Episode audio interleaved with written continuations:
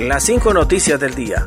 A continuación te presentamos las noticias más importantes de este miércoles 20 de abril del 2022. Mel Zelaya. Este jueves llegará avión de la DEA para llevarse al expresidente Hernández. El expresidente y asesor presidencial Manuel Zelaya informó este miércoles que el gobierno de los Estados Unidos solicitó permiso a la Fuerza Aérea Hondureña para que un avión de la Administración de Control de Drogas DEA aterrice mañana jueves para proceder a la extradición del expresidente Juan Orlando Hernández. Según el expresidente Zelaya, el ministro de la Defensa recibió la notificación, la cual fue trasladada a la Cancillería y ayer mismo contestó la nota para hacer efectiva la solicitud. Aseguró que el avión estará llegando como a las 7 de la mañana y se realizará la entrega del expresidente Hernández. Tras varios días de hospitalización fallece joven tiroteada por un asaltante en La Leona. Después de permanecer 15 días internada en el Hospital de Especialidades del Instituto Hondureño de Seguridad Social, este miércoles se confirmó la muerte de la joven Ana Gabriela Flores Jardón de 31 años, quien fue captada en un video de cámaras de seguridad cuando era asaltada y tiroteada. El hecho ocurrió eh, contra la operadora de una empresa de telefonía celular. Ella fue atacada el pasado 4 de abril del presente año cuando caminaba por la avenida Las Delicias entre el Parque Finlight y el barrio La Leona en Tegucigalpa. Los restos mortales de la fémina esta mañana fueron ingresados a la morgue capitalina a la espera que el cuerpo sea reclamado por sus familiares. Continuamos con las cinco noticias del día. Corte Suprema de Justicia confirma la extradición de Juan Carlos el Tigre Bonilla.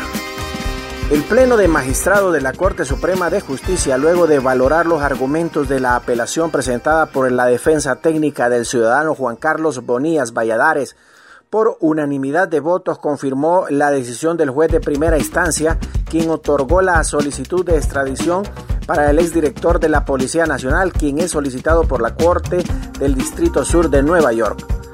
A Bonilla Valladares se le presentaron en ese corte de Estados Unidos tres cargos.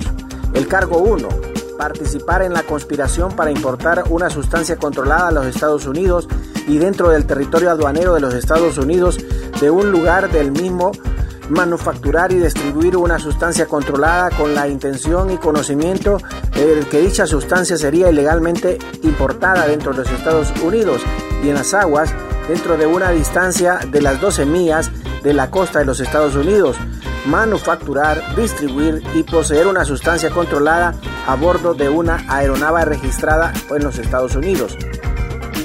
El cargo 2. Usar o portar armas de fuego para promover y poseer eh, armas de fuego durante y en relación a la conspiración por importación de narcóticos imputados en el primer cargo de la demanda y por instigar y asistir al mismo. El cargo 3. Participar en la conspiración para usar y portar armas de fuego para promover o poseer armas de fuego durante y en relación a la conspiración para importar narcóticos imputados en el primer cargo. Captan a jefe de salud en Comayagua amenazando al personal médico con despedirlos. El jefe regional de salud en Comayagua, Wilfredo Ordóñez, amenazó este miércoles al personal médico que participaban en una asamblea informativa exigiendo el pago de cuatro meses de salario. Si no se van a trabajar ahorita, las cosas se vuelven peor. Todos los que no se les ha pagado, se les va a pagar. Y ahorita vamos a mandar a decir al colegio médico, a decir que ustedes no cumplen con sus obligaciones. Ustedes tienen que estar cumpliendo con su deber y si no quieren trabajar, díganlo para hacerles un acta y despedirlos a todos, continuó el jefe regional en el video. Una de las empleadas le dijo que tienen cuatro horas de estar en asambleas informativas, por lo que Ordóñez le contestó, con esas cuatro horas se ganaron la primera amonestación. Gobierno de Honduras pide a los Estados Unidos ampliar el TPS para más de 80.000 personas. El gobierno de Honduras solicitó este miércoles a los Estados Unidos la ampliación del estatus de protección temporal, TPS en inglés, para más de 80.000 hondureños protegidos bajo ese programa social estadounidense. El canciller hondureño Enrique Reina hizo la petición al secretario de Seguridad Nacional de Estados Unidos, Alejandro Mayorkas, en el marco de una reunión ministerial regional sobre migración y seguridad que se celebra en la capital de Panamá, indicó la Secretaría de Relaciones Exteriores de Honduras. Gracias por tu atención. Las cinco noticias del día te invita a estar pendiente de su próximo boletín informativo.